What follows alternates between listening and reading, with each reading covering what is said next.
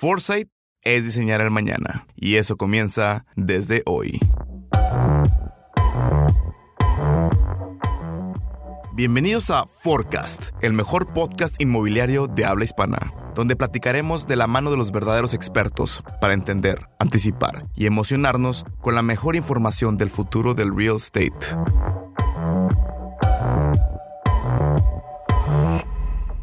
Amigos de 4S Real Estate, bienvenidos a todos. Gracias por acompañarnos y escucharnos. Hoy un capítulo más de, de Insights este, con un astro del real estate, con un astro del mundo inmobiliario, con una persona altamente influyente, con un conocimiento súper extenso de esta industria. Encantados de que tengamos a una persona con muchísima experiencia y un invitado de lujo que nos hace el favor de acompañarnos el día de hoy. Damos la bienvenida a nuestro amigo eh, Enrique Telles. Enrique, bienvenido, gracias por estar aquí, gracias por acompañarnos, gracias por dedicarnos tiempo y poder platicar un poco con todos nuestros amigos que nos van a estar escuchando este, en los diferentes medios de 4S, ¿no? ¿Cómo has estado? ¿Cómo está la familia? antes que nada, gracias por la invitación. Siempre es un placer platicar con 4S para y para Del Parque 4AC siempre ha sido un aliado estratégico muy importante y platicar contigo y con la familia 4S siempre es un placer porque sabemos que de estas pláticas siempre sale al, carnita para ver el futuro, para ser mejores y eso esperamos. Y gracias por preguntar, todos bien por casa y espero que también por tu casa. Perfecto, perfecto. Te agradezco. Eh, eh, en verdad que uno, uno, de los que primero vino en, eh, en, el set para poderlos invitar el día de hoy eras tú, por todo lo que representas y también por lo que representa tu empresa. Para todos nuestros amigos que nos están escuchando, del parque siempre es el cliente que sabemos que tienes que ir perfectamente preparado a la junta, porque si no vas perfectamente preparado a la junta, seguramente no te va a ir bien. El grado de exigencia que tenemos nos encanta, siempre hay cosas positivas y siempre es de los clientes que nos empuja a llevar un paso adelante todo lo que, todo lo que estamos pensando y se ve reflejado en lo, que hacen día a día, ¿no? Pues muchas gracias por el comentario. Creo que eh, una de las cosas que siempre buscamos en Del Parque es generar el mejor producto para nuestros clientes, nuestro usuario final, como para nuestros inversionistas. Y trabajar con ustedes nos permite asegurar que el producto para el cliente final sea el correcto y que siempre tratemos de estar, ustedes siempre nos empujan para estar en la vanguardia de lo que debe de ser los productos inmobiliarios en las cosas que nosotros hacemos, ya sea vivienda, ya sea oficinas o ya sea strip malls que van con las oficinas y las viviendas en nuestro caso. Buenísimo. A ver, eh, Enrique, vamos, vamos a, platicarle un poquito a la gente que nos, que nos va a escuchar y que nos acompaña este, en los diferentes medios. Eh, antes de empezar a platicar de toda tu experiencia y muchas cosas que, muchas preguntas que te tenemos es, Enrique Telles, eh, socio fundador de, Del Parque, una empresa que marca la pauta siempre en desarrollo inmobiliario. Enrique Telles eh, tiene maestría en Harvard, es una persona altamente preparada, es una persona que es socio fundador de la empresa y actualmente presidente de la ADI este, en México.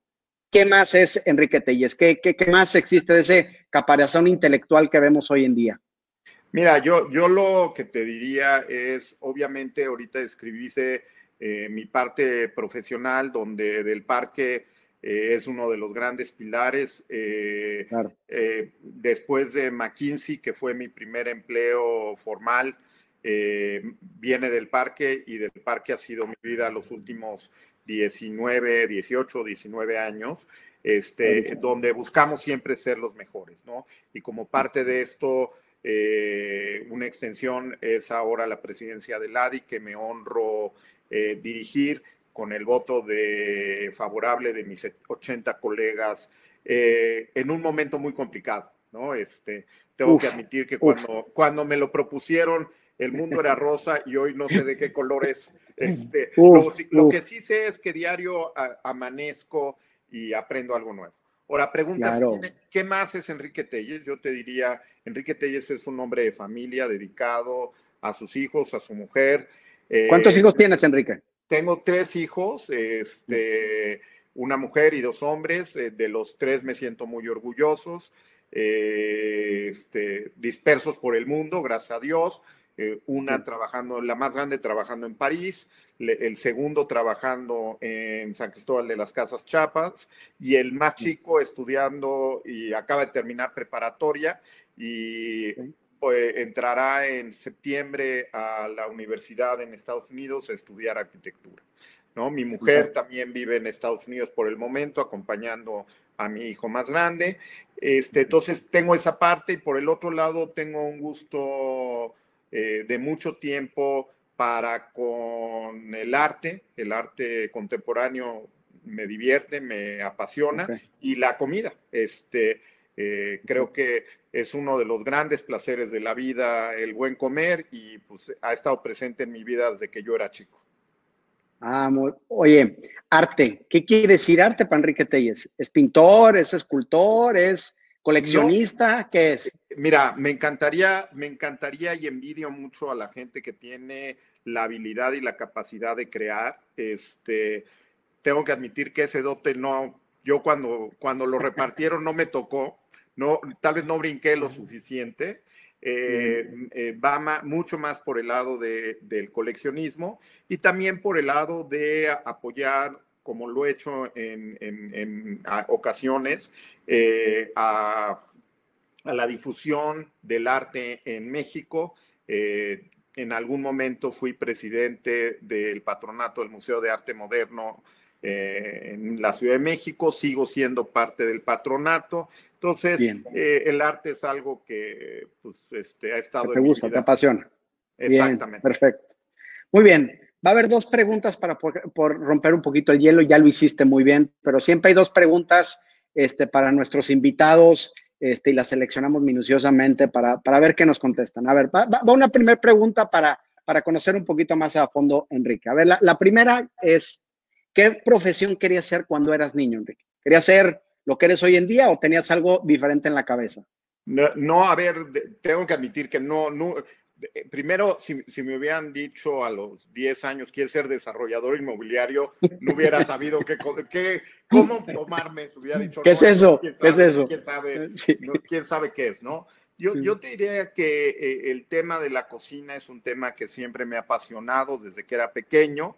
Este, En algún momento lo pensé como algo para eh, perseguir profesionalmente y que ha estado presente, ¿no? Creo que eh, incluye temas de, creatividad, de, de, pasión, pero también de nexos eh, eh, y relaciones sociales, ¿no? Porque alrededor de la mesa y de una buena comida y una buena botella de, vino se discuten muchas cosas.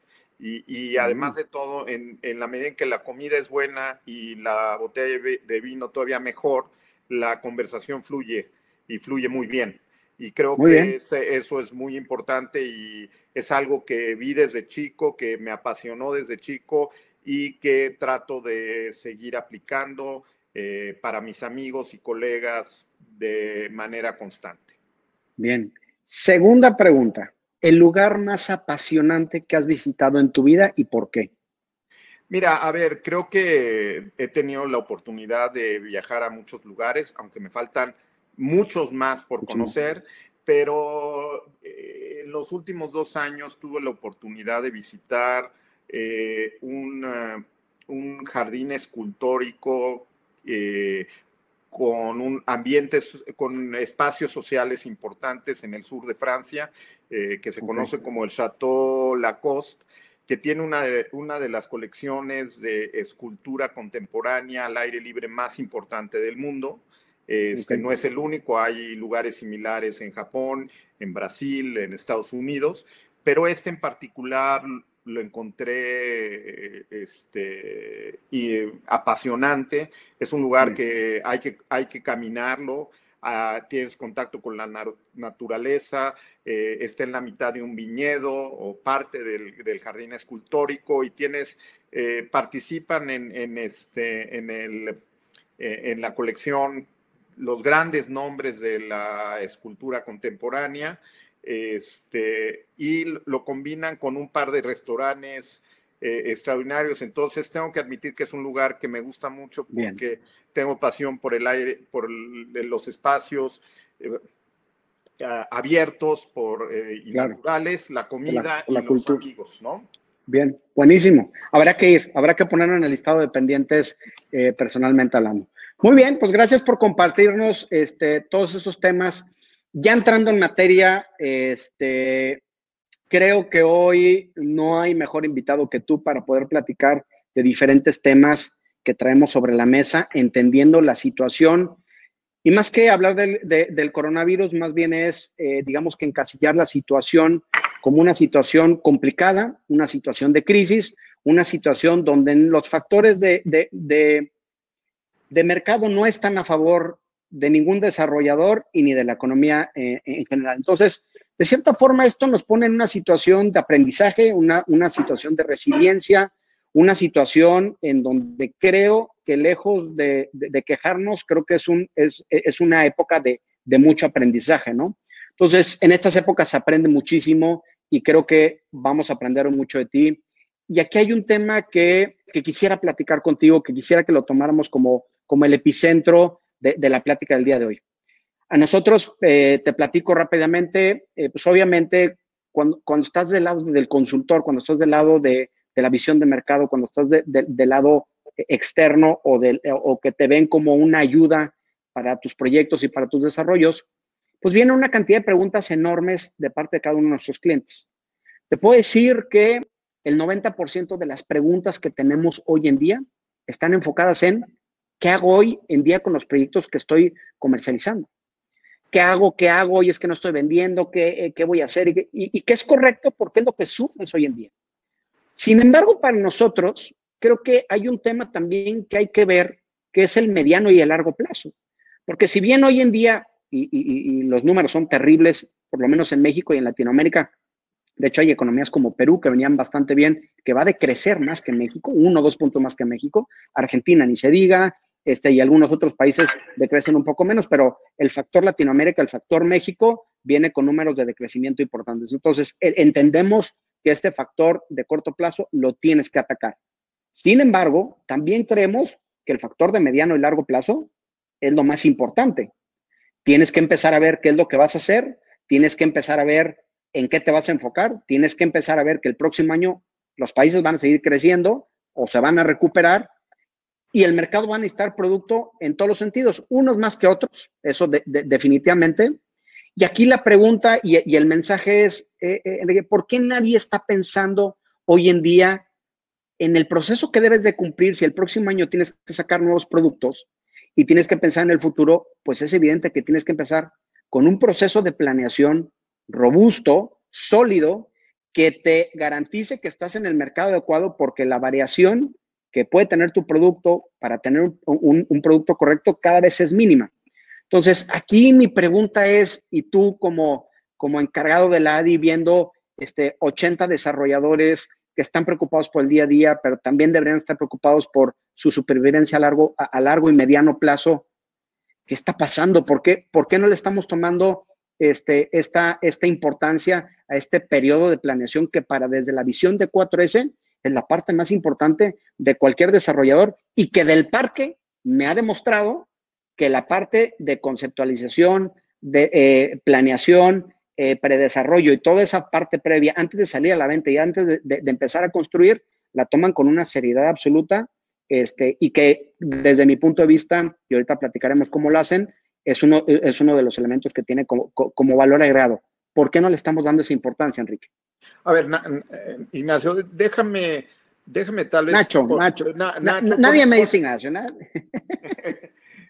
Este, a ver, déjame tal vez ponerlo en contexto, ¿no? O sea, acordémonos, por lo menos en México, eh, eh, la demanda de mercado por vivienda residencial, residencial plus y para arriba, venía ya en un, eh, digamos, venía muy apretada y hacia abajo ya desde finales del 18 y no se diga en el 19, ¿no? O sea, y lo que hace el COVID básicamente es agudizar algo que ya veníamos viendo, donde este, la demanda no estaba en el mercado a los ritmos que la veníamos la habíamos visto en la primera parte de la década, ¿no? Entonces, este, creo que todos nosotros, todos los jugadores estamos preocupados.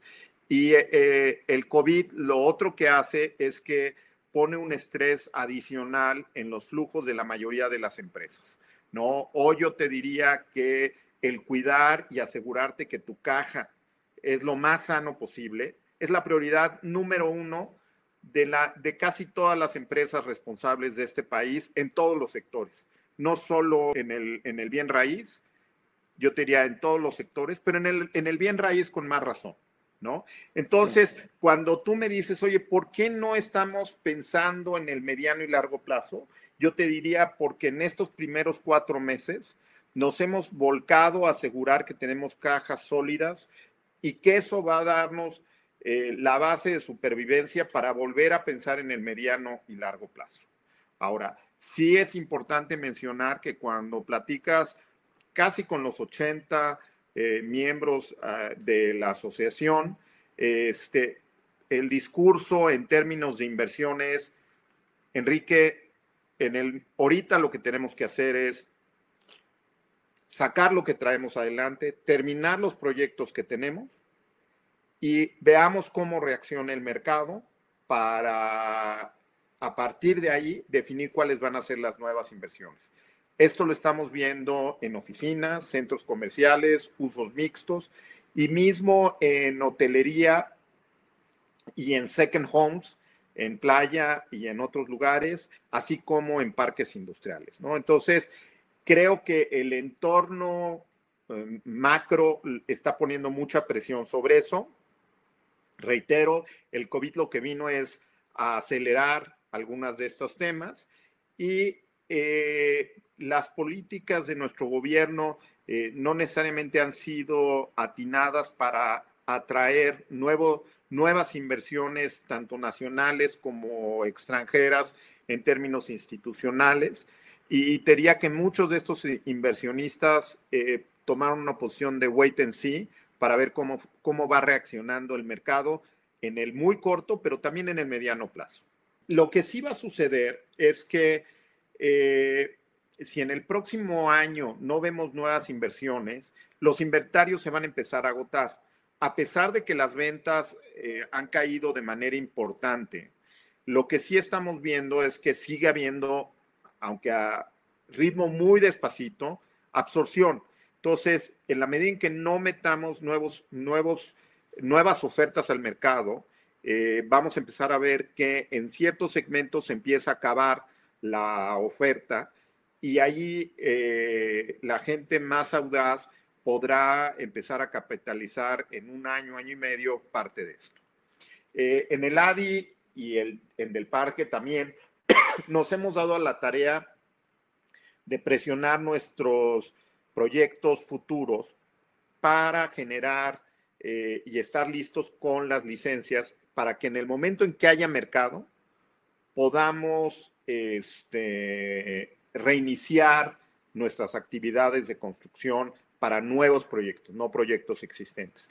Y lo otro que te diría, eh, en México veníamos de un, un modelo donde eh, el mercado era muy noble, ha sido muy noble con nosotros. ¿Por qué? Porque tú cuando vendes en, preventas, en muchas ocasiones, eh, y lo haces explícito, o bueno, por nosotros, por lo menos nosotros lo hacemos explícitos y muchos decimos, oye, estamos en el periodo de permisos y licencias, pero puedes ir generando tus pagos durante este periodo. Yo creo que, dada la experiencia del año pasado en la Ciudad de México, y un poquito lo que está pasando ahorita con el COVID, eh, el mercado se va a volver un poquito más este, duro con nosotros y va a empezar a exigirnos que para empezar a hacer los pagos y los apartados, empecemos a ver proyectos que tengan permiso y licencias. Entonces, para nosotros ese tema se vuelve importante, pero creo que esto, con esto te trato de poner en contexto, Nacho, de ¿Por qué no es, por uno, por qué no, por qué no es, la gente no está tal vez tan activa en el diseño de nuevos proyectos? Y dos, que los nuevos proyectos también van a requerir de tiempo de maduración eh, porque no hay necesariamente un mercado eh, listo para absorber el producto allá afuera en la mayoría de, los productos y segmentos. Sí, ahí, me gustaría rascarle un poquito más a tu, a, tu conocimiento. Y nosotros venimos eh, y, vamos a poner esta hipótesis. Y, repetidas veces lo he dicho en diferentes mercados, eh, de cierta forma en la Ciudad de México es mucho más evidente este efecto que tú estás mencionando, pero sin embargo, en 2019 hubo ciudades en donde, por ejemplo, la parte de vivienda creció 2019 contra 2018, 2020 obviamente, digamos que se cuece aparte por tema del COVID, pero el primer trimestre venía sólido, ¿no? Entonces veías ciudades como Guadalajara creciendo, veías ciudades como, este, como Monterrey creciendo, hablando a nivel, a nivel México, y en, también en, en, nivel Latinoamérica veía ciertos efectos también de crecimiento, dependía por país. Pero fíjate que vemos un, un, un, efecto muy similar en todo Latinoamérica, Enrique, y es el tema del desbalance que estamos viendo hoy en día de la pirámide de producto con la pirámide de oferta. Y ese es, es ahí a donde, donde, yo te quisiera preguntar qué camino tomar mucha gente me dice, es que, y, tú lo mencionas, hay muchos desarrolladores que quieren ver qué pasa con el mercado. Si veníamos con un mercado a la baja, notablemente a la baja en ciertos segmentos, más aparte le pones encima el, el tema de la crisis, no creo que el resultado comercial vaya a ser completamente diferente o mucho mejor de 2019. ¿Por qué entonces no estamos pensando que si el producto que tengo hoy en día no va a cambiar significativamente en sus absorciones. Por ejemplo, si veníamos eh, comercializando cuatro o cinco unidades mensuales antes del 2019 y en el 2019 estamos comercializando dos o tres unidades por mes o una unidad por mes, no creo que, el mercado regrese otra vez a las cuatro, cinco, seis unidades y más pensando que lo que finalmente te queda es el producto remanente. Porque hoy en día no decimos y cambiamos la actitud de decir, a ver, el producto o el inventario que tengo hoy en día va a tener esta absorción, va a tener este nivel de ventas y las condiciones de mercado creo que van a pasar mucho tiempo para que liberen ese producto o se absorba y si se absorba a una velocidad muy baja. ¿Por qué no pensar y hoy en día planear en productos y encontrar segmentos en donde hay un desbalance completo, no de la oferta, sino de la demanda? Y eso de cierta forma nos ayuda a tener un producto anticrisis que no importa en el, segmento donde estés, este, siempre y cuando esté bien pensado, pudieras darle la vuelta a la tortilla y de, subsanar con un proyecto exitoso lo que no está pasando en, los otros proyectos y por eso mi mensaje es que pasa con la planeación de lo, de, lo que estamos haciendo. O sea, es importante, pero para mí ver en el, en el mediano plazo, ¿tú crees que no es necesario o qué es lo que tenemos que hacer? Cuando tienes un, un proyecto que está más allá de la mitad en términos de ventas y de construcción, el reajuste de lo que te falta vender se vuelve complicado. No imposible, pero se vuelve complicado, ¿no? Claro. Este, ¿Por qué? Porque, digo, ahora sí que es como chimuelos, ¿no? O sea, no tienes pisos completos. en algunas ocasiones tienes pisos completos, pero en otras tienes, pues, un departamento aquí, un departamento en otro piso, etcétera, y se vuelve complejo. En la medida en que tengas pisos completos, por lo menos en Del Parque, y aunque tengas chimuelos, trabajamos para generar productos mucho más eh, en la medida de lo posible dentro del segmento en el que estás, lo más barato posible, pero con, con el valor aspiracional más alto posible, ¿no? O sea, desde tal vez cambiando este, los metrajes, el, la composición del mismo, eh, etcétera, ¿no? Pero lo que sí es, imposible cambiar, digamos, si está sobre Paseo de la Reforma o en Polanco, es el costo de la tierra, ¿no? O sea, el costo de la tierra sí te marca pues un, piso sobre el cual debes de trabajar, ¿no? Y entonces lo que haces es, sobre el segmento que vas, pues tratar de moderar y, cambiar el, el, producto, ¿no? E, es lo primero que te diría. Lo segundo es, sí, los nuevos proyectos hay que pensarlos eh, de cara a las nuevas necesidades y a, las a la pirámide. Me encantaría decir que saliendo de esta crisis vamos a tener una pirámide donde va a haber gente con mayor ingreso eh, con mayores ingresos altos o medio altos, pero sabemos que es al revés. ¿sí? Desgraciadamente la crisis nos va a achatar el poder adquisitivo en México. Este, Totalmente. Me encantaría equivocarme, pero pues eso es lo que indica. No, no, te vas, no, te vas, a equivocar. todas las proyecciones, ¿no? Este, entonces, creo que el, gran tema es cuando estemos buscando nuevos proyectos, pues tenemos que buscar proyectos que respondan al nuevo mercado. Y el nuevo mercado tiene que ver con eh, varios elementos que ustedes nos han, con ustedes hemos discutido muchísimo y por eso nos gusta trabajar, porque generamos un diálogo sobre lo que pasa en el mercado, al mercado al que vamos, eh, la competencia, las necesidades del consumidor. Es, yo te diría, ¿cómo le hacemos dentro del mercado que estamos para sacar el producto que tenga la mejor propuesta de valor? Y cuando hablo de propuesta de valor no quiere necesariamente decir que es el más barato, pero quiere decir que por peso invertido es el que más te dé. Y, el más caro tampoco, ni el más caro tampoco. y no tiene que ser el más caro ni el más barato. Por eso digo, hablo de valor. ¿sí? Eh, totalmente. y entonces ahí es donde tenemos que trabajar mucho y, y, y, eso va a empezar, digo, en algunos en el caso del parque ya estamos trabajando algunas cosas, este, en, y, sé que algunas gentes lo estarán trabajando hacia el futuro, pensar primero, ¿qué está buscando el, consumidor? Yo creo que la, después de vivir en casa cuatro meses y hacer home office, school office, eh, dog office, este, todo home, este, mm. eh, eh, te, te, replanteas lo que requieres en un espacio en el que puedes vivir. Y, según, y, y dos, también ante el hecho de que tal vez empieces a hacer una combinación de eh, trabajar en tu oficina como trabajar en tu casa. Entonces, ¿cómo deben de ser tus espacios? ¿Qué requerimientos tienes? ¿Qué cosas sí jalan, qué cosas no jalan? Este, eh, en las áreas comunes, ¿qué quieres, no quieres, cómo las quieres?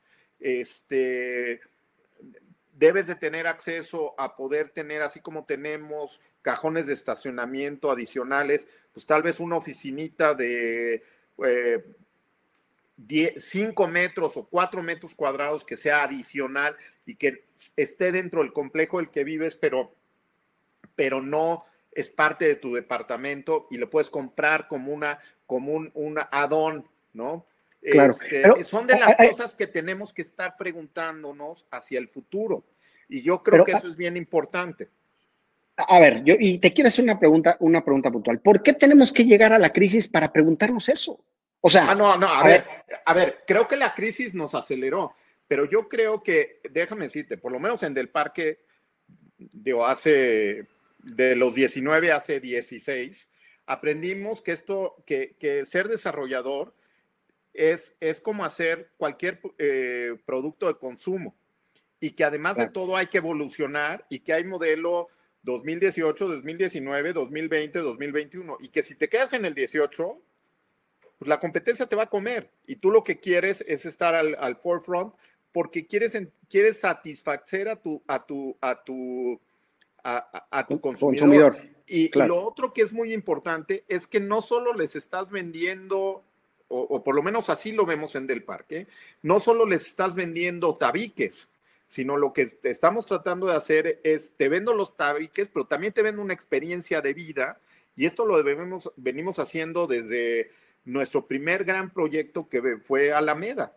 que hubo muchos dolores de cabeza, pero al final, al día, fue un proyecto súper innovador en una zona que nadie creía en ella y que pues, fue comercialmente muy exitoso, ¿no? Pero siempre hay que tener al centro de la ecuación al consumidor final. Lo mismo lo, pensamos en oficinas, o sea, la oficina debe estar, debe ser rentable, pero al mismo tiempo debe tomar en cuenta al usuario final, a la gente que trabaja en la oficina y qué, qué les podemos dar que nos distinga y que vuelva ese espacio único, tomando en cuenta que además de todo, en los interiores, nosotros no los vamos a tocar. ¿sí? Entonces ahí la ecuación todavía se vuelve más compleja porque tú no controlas toda la experiencia. Claro, 100%. Aquí hay una, hay una pregunta puntual que, generalmente la gente me dice, o, me hace cuando eh, estamos trabajando y te sorprenderías de los tiempos que hay ciertos desarrollos que manejan. Eh, yo más o menos eh, les digo, mira, si tú quieres salir adecuadamente al mercado, desde que yo te entrego el estudio de mercado, que tú sabes qué hacer, empiezas un arquitectónico, empiezas con tu proyecto arquitectónico, proyecto ejecutivo, bla, bla, bla, y yo te preparo para salirte, para salir a la venta, más o menos son periodos de seis meses. En lo que haces los renders, afinas tu proyecto, haces tu punto de venta. el punto de venta se lleva tres o cuatro meses este, eh, construyéndose, ¿no? Y, eso tomando en cuenta que, que, ya tienes todo definido. Entonces, supongamos que tenemos periodos de seis meses, que es lo que nosotros tomamos en cuatro, es decir, de seis a doce meses debería ser un proceso adecuado de planeación. Y las buenas prácticas, y lees libros, eh, yo soy, soy PMP y el PMI te dice, el proceso de planeación es la parte más importante. Invierte más en el proceso de planeación porque todo va a ser más fácil. ¿Te impresionarías cómo hay diferentes países que te llaman para decirte, quiero un estudio de mercado y en dos meses tengo que salir a la venta? Me encanta lo que dices, me encanta lo que dices y, del parque, si, es, si es una empresa que puedo corroborar que sus procesos de planeación son los adecuados. Pero ¿por qué en la práctica seguimos viendo, no nada más en Perú, nada más en Colombia, en México, desarrolladores que lo último que les importa es la parte de planeación y salen al mercado con cosas sin definir. O sea, yo siempre pongo eh, esta analogía. A ver, tú vas a un car, tú vas a comprar un automóvil y dime qué elemento no está definido. El 100% de los elementos están definidos. No te dicen, mira, no sé si vaya a tener llanta de refacción o si todavía no lo hemos definido, pero tú firma el contrato y llévate el carro el otro la llanta de refacción. Por supuesto que no, está completamente definido. En el mundo inmobiliario tenemos la mala costumbre, es que como estoy prevendiendo, no tengo cosas definidas. O sea, ¿por qué este proceso de planeación que sabemos que funciona, que sabemos que trae beneficios, que sabemos que al final te ayuda a, aprender más del mercado? La realidad es que todos dicen, sí, es súper importante. La realidad de las cosas es que poca gente lo hace a conciencia. Me queda claro que del parque lo hace, lo he visto, lo he discutido, lo hemos, hemos, lo hemos vivido, pero en la mayoría de los casos, alto porcentaje, a menos que el proyecto sea demasiado robusto, demasiado complicado, que el mismo proceso sea más extenso, pues los procesos de planeación los vemos demasiado cortos y vemos cosas demasiado indefinidas. ¿Por qué no aprendemos de los errores? Y son errores repetidos, lo vemos una y otra vez y otra vez con el mismo desarrollador que trae esa urgencia de, de querer salir a la venta, prevender, y todos los males del desarrollo los quieren tapar con las famosas preventas porque prevenden muy bien, tienen muchos amigos, y al final el proceso es un desastre. Sobre costos, sobre precios, malas ventas, porque todo está ligado. ¿Por qué no estamos aprendiendo? O sea, ¿qué es lo que está pasando? Yo lo que te diría es que, eh, por un lado, a veces tendemos a simplificar eh, lo que sucede eh, en, el, desarrollo inmobiliario. Yo, yo te diría que tengo amigos que dicen, ah, no, tú haces como cajas de zapatos. Una vez que ya hiciste uno, puedes repetirla 100 veces. Y resulta ser, yo lo que le digo es, mira, aunque tenga dos terrenitos de, 500 metros, uno pegado al otro, eh, los proyectos tienen peculiaridades y momentos diferentes. Y si no lo, lo, entiendes así, boy, you're in the wrong business. ¿no? Este, es 100%. Lo que te diría. Segundo, yo creo que también hay un tema donde eh, nosotros desde que estamos pensando en adquirir o asociarnos con un dueño de tierra, empezamos a entender el mercado.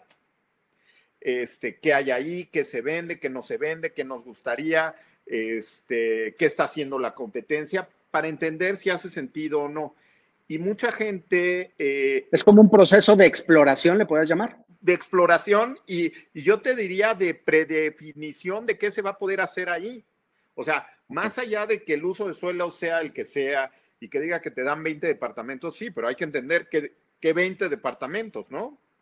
Claro. Y, y, quién está compitiendo, quién te está comprando, mismo antes de comprar o de entrarle al tema. Y yo te diría que muchos de mis colegas, y principalmente aquellos que están entrando por primera vez o segunda vez, eh, o aquellos que son un poquito menos profesionales o, o son el, arquitecto convertido en, desarrollador por primera vez, eh, lo, dejan para después. No, no, primero vamos a adquirir antes de meterle ar.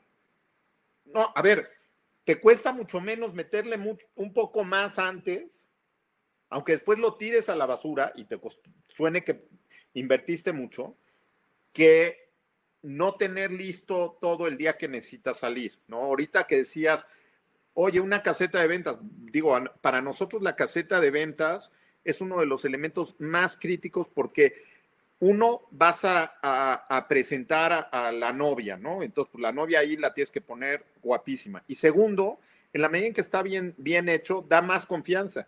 En la medida en que es un, un carro de, digamos, uno de estos trailers que pones afuera, pues da menos confianza, ¿no? Entonces, e, ese tipo de cosas yo creo que el mercado ha venido aprendiendo y yo te diría que los desarrolladores profesionales han evolucionado de manera muy importante en cómo hacen esto. O sea, tú sí ves un cambio significativo en, en, el mercado en general. Eh, a ver, yo te diría que en particular entre los desarrolladores ya establecidos.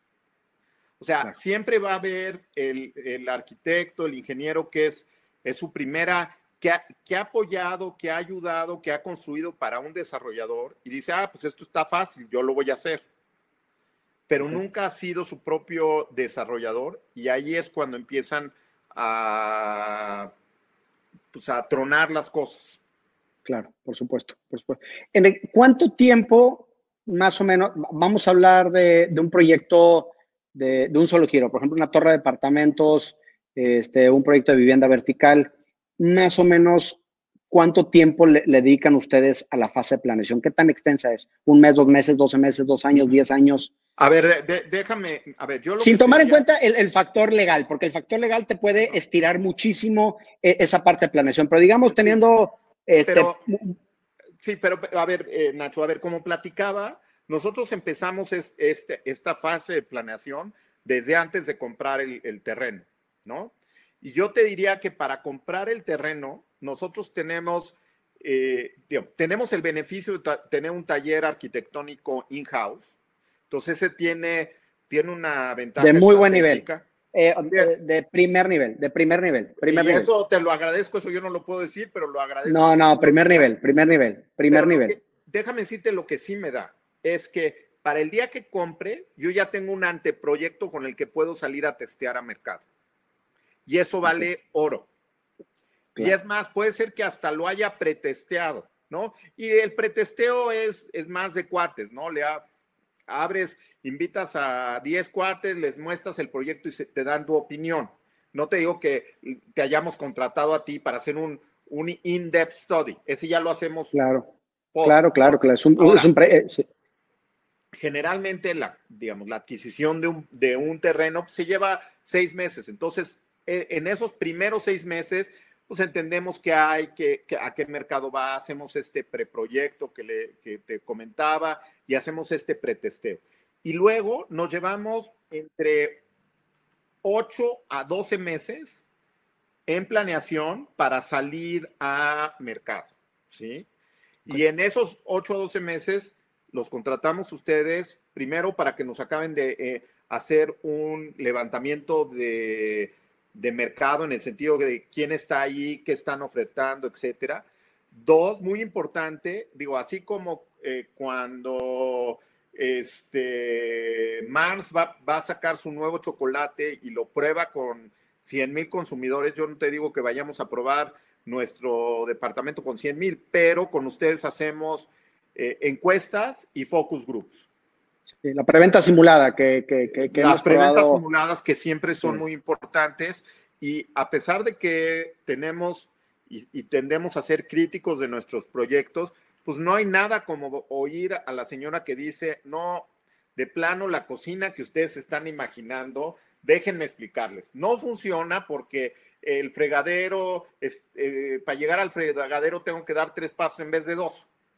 O el, cuarto de los niños del otro lado del el área social no me funciona porque yo quiero ir todas las noches a mi niño caminando, ¿no? O lo que sea, ¿no? Entonces, es, ese, ese feedback de, mercado es importantísimo. Fundamental. Y, y luego hacemos, eh, digamos, ustedes ya no me acuerdo cómo lo llaman, yo en mi vida anterior le llamamos conjoint analysis, que es, oye, a ver, uno, ¿cuánto estás dispuesto? ¿Y qué features tienen mayor o menor valor para ti? ¿Y por cuáles estás dispuesto a pagar más o pagar menos, etcétera? Y eso te permite entender mucho mejor tu mercado. Y luego ya salimos. Y la caseta, reitero, la caseta de ventas es importantísimo y, y nos gastamos fortunas. Claro. No, sí, la, inversión que han hecho en los diferentes proyectos es, es impresionante. Hablando un poquito eh, de, ya como último tema, de hoy en día hay muchas preguntas de, nuestros clientes y nos dicen, ¿salgo al mercado o no salgo al mercado? Esa es como una pregunta importante. Y yo tengo una visión y, a ver si, si, si, la compartes, puedes decir, estás completamente mal, no la comparto. Para esto es este foro de discusión. Yo lo que creo es que, eh, eh, Enrique, hay muchas cosas que los proyectos deben de cuidar el día de hoy, sobre todo en esta fase de planeación. Estamos viendo cómo el dólar sube, baja, sube, baja, los precios de los materiales suben, bajan. Entonces, hay como demasiada variación en todo lo que tiene que ver con desarrollo inmobiliario y no nada más en cuánto te cuesta un proyecto, sino también en el mercado. Entonces, si tú hoy en día no tienes un proceso de planeación completo y sales a la venta con todos los elementos perfectamente definidos, creo que pones en riesgo muchos elementos porque los márgenes de utilidades y las tiras de los proyectos cada día están más apretados por las condiciones de mercado. Entonces, si tienes un poco de variación en tu costeo, pues con un mercado apretado no vas a poder subir precios y el monto total de ingresos no va a subir, entonces lo que sufre es tu utilidad. ¿Qué recomendarías? O sea, ¿qué ah. tenemos que hacer en esa fase de planeación todo este año? Solidificarla, hacerla más precisa, estar completamente con los proyectos cerrados y ahora sí salir a la venta? Mira, yo, mira, yo lo, que te diría es que esta fase de planeación, si siempre ha sido crítica, hoy en día es todavía más crítica. Porque, eh, como bien dices, eh, eh, pareciera que no, pero este es un negocio de detalle. De detalle en la definición del producto, pero también en el detalle en la gestión de la obra y de los costos. Entonces, si no le pegas a uno, no le pegas al otro. Y si traes desmadre en todo, agárrate que el margen nunca se te va a dar. ¿No? Este, y 100%, vas a salir bailado por todos lados. 100%. Eh, creo que al mismo tiempo también, y, esto lo hemos aprendido de Hardway en Del Parque, hay que estar listos para, mismo en procesos ya echados a andar, a veces frenarlos repensarlos, redefinirlos y volverlos a echar a andar. Eso perfecto. vale, vale más la pena decir, oigan, stop, me equivoqué. y, vale si empresas. pagar una pena, la pagas y volverlo a echar a andar. Digo, siempre hay que tener cuidado cómo lo haces, ¿eh? porque pues, el mercado te puede quemar, etcétera. Pero, pero hay que hacerlo. Definitivamente. Digo, ya nos ha pasado que llegamos, rompemos mercado y al año porque generalmente estos proyectos duran dos, tres, cuatro años, pues la competencia aprende, pues si no son tontos, son más inteligentes que nosotros. Y pues hay que sacar el, 2001, el 2021 y el 2022 y el 2022 B y C y D, ¿no? Entonces, creo que hay que estar listos para, para eso, hay que ser flexibles, pero concuerdo contigo que es súper importante este, tener un proceso de planeación muy, pero muy robusto. Y digo, en el parque ahorita lo que estamos haciendo es enfocándonos en sacar a flote y mantener los proyectos que tenemos en marcha. O sea, es prioridad número uno. Y dos, los nuevos proyectos, irlos preparando de tal manera que el día que esté la demanda de regreso, podamos ganarles a todos esa carrera que va a ser de sprint inicial. Listos para apretar el gatillo. Hay que estar listos para apretar el gatillo. Correcto. Pero eso no quiere decir que lo, que lo, que lo, que lo, lo, lo predispares. Claro, tal, vez, tal vez sea más conveniente ser el segundo que ser el primero que, se, que salió demasiado rápido. ¿Está bien? Muy bien. Es como un sniper, hay que estar listos con la, con la mira preparada para cuando el, mercado meta esté listo de, disparar. Correcto. Enrique, un último mensaje que le pudieras dar a la, gente que, no, que, nos va a estar escuchando este, de todo lo que platicamos hoy y de toda la experiencia que tienes. ¿Qué, último mensaje le puedes dar a la gente, sobre todo hoy en día que, muchos están muy nerviosos, muchos están este, este, intranquilos, no saben qué hacer? ¿Cuál sería el consejo que daría Enrique con toda su experiencia, con todo lo que ha hecho y, con el liderazgo que estás demostrando desde, desde ADI? Mira, a ver, eh, Nacho, yo te diría primero, como ya platicamos, es hay que cuidar caja, hay que hacer caja, ¿no? Porque si no sobrevives el corto plazo, ni para qué pensar en el mediano y el largo plazo. Creo que habiendo dicho esto y, asegurándose que tienes una caja y que eres responsable al respecto, eh, empieza a planear de poquito en poquito para que estés listo para detonar tu proyecto en el momento propicio. Pero eh, esa maduración va a ser, va a ser, este, se va a dar para cada proyecto en momentos diferentes. Y no porque el vecino inició quiere decir que tú ya, ya debe ser tu momento. Está listo, escucha tu mercado, entiende a tu mercado y en el momento en que tu mercado te diga, vamos, ve con tu mercado el mercado en México ha, sido, y estoy convencido, seguirá siendo este, noble, pero hay que escucharlo y no hay que, no hay que presionarlo, pero hay que estar listos para estar ahí. Y, yo te, lo, tercero que te diría, este es un negocio de largo plazo. Eh, sí, sí hay un bache y un bache hondo de corto plazo, con repercusiones en el mediano plazo, pero este es un mercado que va a estar aquí para el largo plazo y hay que ser jugadores de largo plazo. Claro, muy bien, perfecto. Enrique, infinitas gracias, te agradecemos tu tiempo, tu conocimiento, tus comentarios, toda la familia de 4S y toda la gente que nos está escuchando seguramente estará muy contento de escuchar tus palabras. Una plática prácticamente 50 minutos, se supone que eran 35, nos fuimos a, a 50 porque creo que estuvo bastante, bastante animada, ¿no? Te agradecemos el tiempo, muchas gracias. Este, y otra vez a todos nuestros amigos de 4S, gracias por seguirnos. Y Enrique, lo mejor para ti, lo mejor para tu familia y esperamos seguirnos viendo. Y muchas felicidades por ese liderazgo que has tomado desde la ADI, que en lo personal creo que ha, tenido, se ha sentido eh, ese liderazgo desde que, tú, desde que tú estás al frente. No lo digo porque estés aquí, lo creemos y bueno, pues estamos aquí para cualquier cosa que necesiten. Gracias infinitamente, gracias por tu tiempo. Nacho, eh, ha sido un placer platicar contigo y con la familia 4S. Como hemos dicho en otras ocasiones, 4S es un aliado estratégico de desarrolladora del parque este, y 4S está aquí para el largo plazo y estará con nosotros y esperamos estar nosotros con ellos, con ustedes en el largo plazo. Mucho, mucho tiempo. Gracias. Este, que toda tu familia esté bien y un fuerte abrazo a, todos nuestros escuchas. Gracias, Enrique. Que estés muy bien. Gusto en saludarte. Gracias. El futuro no es aleatorio. Comienza a crearlo y diseñalo a tu forma. Esto fue Forecast, tu fuente de información para ser relevante en el mundo inmobiliario.